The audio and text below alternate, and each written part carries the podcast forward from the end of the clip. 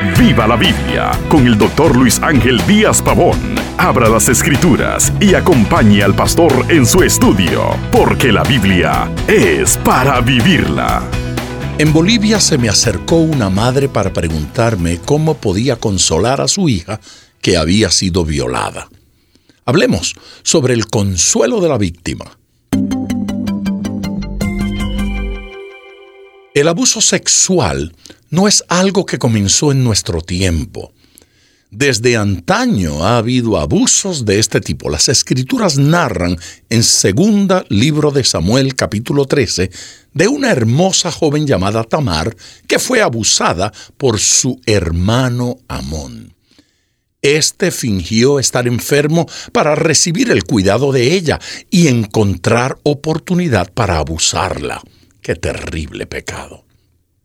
La consecuencia fue un caos familiar. Absalón, el hermano mayor, terminó matando a su propio hermano Amnón, en defensa, obviamente, de Tamar, su hermana.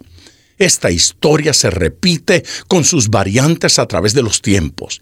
A través de los tiempos también se necesita el consuelo inigualable de la obra de Dios en nuestros corazones, en especial de los que como Tamar sufren esta desdicha. En primer lugar, le diré que es necesario que usted sepa que hay consuelo. La Biblia en segunda carta a los Corintios 1.4 afirma, el cual nos consuela en todas nuestras tribulaciones, para que podamos también nosotros consolar a los que están en cualquier tribulación, por medio de la consolación con que nosotros somos consolados por Dios. Dios nos trae consuelo y luego usa lo que hemos aprendido para que hagamos también a otros y demos lo que hemos recibido de Dios.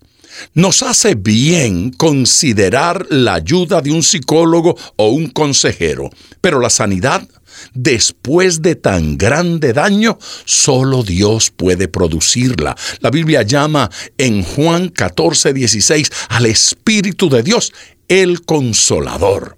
Y yo rogaré al Padre y os dará otro consolador, para que esté con vosotros para siempre. Es Dios obrando a través del Espíritu Santo, el consolador por excelencia. No es un consuelo que fluye desde lo natural, sino de lo sobrenatural y divino. La inmensa verdad de la obra del Espíritu Santo hace posible la bonanza en las almas atribuladas. Jesús garantiza su paz porque garantiza la obra del Espíritu Santo en los que le siguen. En Juan 14, 27, Jesús declaró, la paz os dejo, mi paz os doy. Yo no os la doy como el mundo la da. No se turbe vuestro corazón, ni tenga miedo. El salmista David fue invadido por muchos disgustos y sabía muy bien que hay fortaleza en Dios. Por esto el Salmo 27.1 expresa, Jehová es mi luz y mi salvación, ¿de quién temeré? Jehová es la fortaleza de mi vida, ¿de quién he de atemorizarme?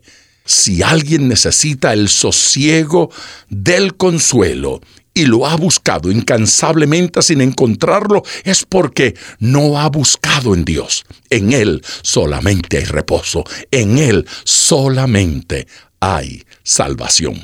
Recuerde siempre, ponga todo su corazón al estudiar las escrituras, porque la Biblia es para vivirla. Acompañe regularmente al Dr. Díaz Pavón en su estudio personal de la Biblia. La experiencia de décadas de ministerio de la palabra son vertidas en cada jornada. Usted puede adquirir copias de esta enseñanza visitando nuestra página web www.diazpavón.com. Esté atento, participe en nuestro próximo estudio y viva la Biblia.